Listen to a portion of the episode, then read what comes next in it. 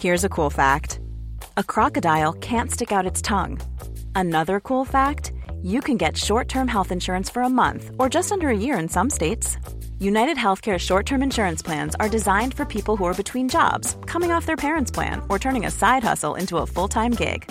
Underwritten by Golden Rule Insurance Company, they offer flexible, budget friendly coverage with access to a nationwide network of doctors and hospitals. Get more cool facts about United Healthcare short term plans at uh1.com.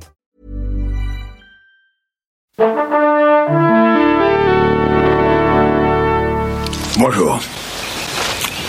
C'est moi Orson Welles. J'aime pas trop les voleurs et les fils de pute. Salut ciné, votre rendez-vous avec le cinéma qui aujourd'hui se présente à vous sous sa forme extra ball, sa déclinaison simple, brève mais savoureuse qui nous permet de mettre en lumière au hasard une sortie Blu-ray quand elle en vaut la peine et c'est ainsi que nous allons là tout de suite causer de l'emprise des ténèbres de Wes Craven, tout juste réédité par Wildside. On va faire ça avec mon camarade Rafik Djoumi. Salut, Rafik. Salut Thomas. Et c'est nos ciné extra ball spécial l'emprise des ténèbres et c'est parti. Monde de merde. Pourquoi il a dit ça? C'est ce que je veux savoir. The Serpent and the Rainbow, je le dis avec un accent vraiment épouvantable, c'est son titre euh, originel, euh, film particulier dans la carrière de Craven puisqu'il se passe en Haïti, sur les traces de la culture vaudou et de ses terrifiantes manifestations, en tout cas dans le film. Que vaut-il ce film justement, Rafik? Je te pose la question.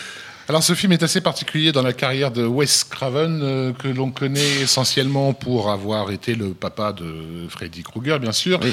Euh, mais aussi Ça, pour ça dépend des générations. Ça dépend des générations. Voilà. Pour la génération d'avant, c'était le, le très craspec euh, euh, La colline a des La yeux. des yeux, sûr. Euh, et euh, pour la génération qui arrive après, bien sûr, c'est la saga Scream.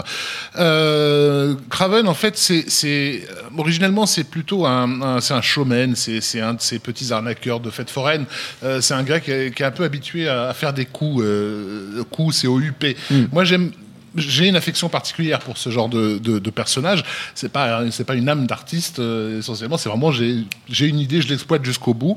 Et, et quand ces idées touchent à, à l'inconscient collectif, comme dans le cas de Freddy Krueger, ça donne évidemment quelque chose d'assez d'assez explosif. Néanmoins, il y a toujours dans ces films une certaine distanciation. Euh, et aussi, je pense, euh, euh, du coup, qui empêche euh, les films d'être réellement terrifiants. Euh, au sens où ils voient le coup, mais ils voient pas forcément euh, ce qu'on pourrait y pêcher personnellement en fait dans, dans, dans, dans ses œuvres. Or, euh, ce film-là, L'emprise des ténèbres, il est un peu particulier puisque déjà il est basé sur euh, sur un- une œuvre qui n'est pas de la Oui, fiction, hein, qui est voilà, qui est les, travaux d'un ethnobotaniste. Voilà, qui s'appelait Wade Davis, qui est un personnage assez, assez fantasque aussi par ailleurs, hein, qui s'est passionné pour les chamans et leurs herbes étranges, un peu euh, ce que Yann Kounen est allé fumer pendant quelques mois là-bas, et, Jamais revenu. et qui, a, euh, qui avait livré à travers ce bouquin The Serpent and the Rainbow un, un- avis très très documenté sur toute la culture euh, vaudou, ainsi que bien sûr euh, son utilisation des plantes, c'est un herboriste à la, à la- à la- à la base, qui permettent de créer le fameux zombie, c'est-à-dire de zombifier, de zombifier euh, sa, sa victime.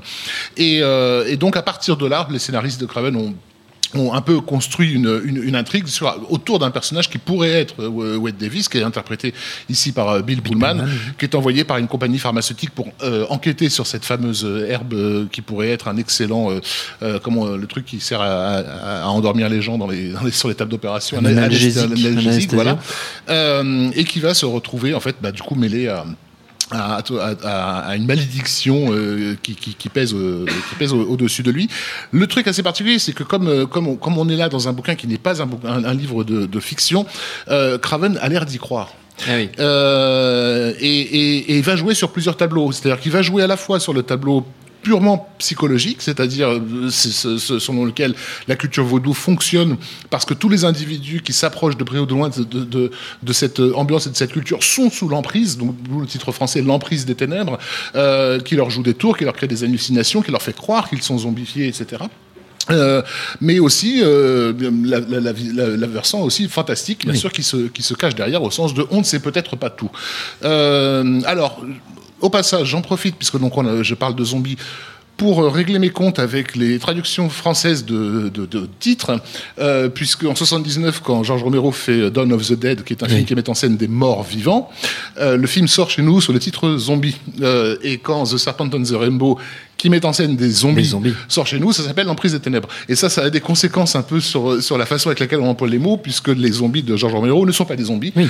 Les vrais zombies, on les voit dans les films de, de Wes Craven, ce sont, en fait, ce sont des esclaves. Des Ce- gens, ce- ce voilà, sont des gens sous l'emprise d'un maître vaudou. qui simplement n'ont plus d'âme. Euh, et, euh, et les séquences qui mettent en scène justement ce processus par lequel on les enterre pour les faire revenir, etc., sont probablement les, les plus terrifiantes euh, de- du film, puisque en gros, on comprend qu'ils sont complètement paralysés, qu'ils ne peuvent rien faire, et on les voit enterrés vivants, assister à leur propre mort, en fait. Euh, et ça, ça donne des, des- des- des séquences d'une effroyable in- in- intensité. Et je ne connais pas d'autres ex- exemples dans la carrière de Wes Craven où vraiment il y a des moments de- où on perd pied. Il y a peut-être une ou deux séquences dans Freddy sort de la nuit euh, où vraiment le spectateur pouvait perdre pied de la même façon, puisque le film jouait aussi beaucoup sur le caractère autobiographique. Hein. Wes Craven jouait son propre rôle, et- etc. Mais il y a que dans The Serpent and the Rainbow qu'on sent vraiment que là, pour le coup, il s'y est un petit peu euh, personnellement mis. C'est plus le, c'est plus le, le, le- le bagou de, la fête foraine, quoi. Donc voilà, et, c'est un film qui, je pense, l'a beaucoup aidé à se régénérer puisque euh, il était dans une très mauvaise passe. Il avait eu Freddy juste en 84, qui bien sûr allait lui assurer une très très belle retraite. Le film en était déjà sa troisième, euh, à sa deuxième suite.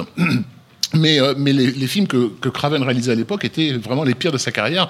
Juste avant l'Em- l'Emprise des Ténèbres, on a euh, L'Ami Mortel, qui est une, une horreur euh, absolue. et juste après l'Emprise des Ténèbres, et ce n'est pas un hasard, je pense, il va réaliser ce qui pour moi est son meilleur film, qui est Shocker. Oui. Euh, et euh, qui est un film d'une énergie absolument extraordinaire. Je crois que le fait de s'être un petit peu confronté à ses propres démons à, à- à travers ce film-là l'a- aidé à se reconstruire un peu.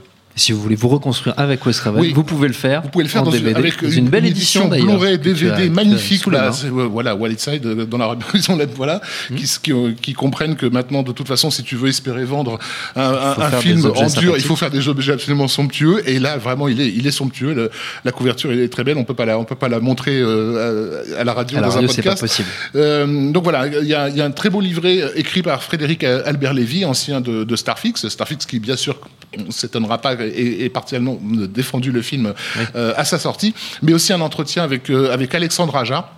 euh, qui a, qui a une, une affection énorme pour, pour ce film et, et pour l'œuvre de, Et de Craven, en de général.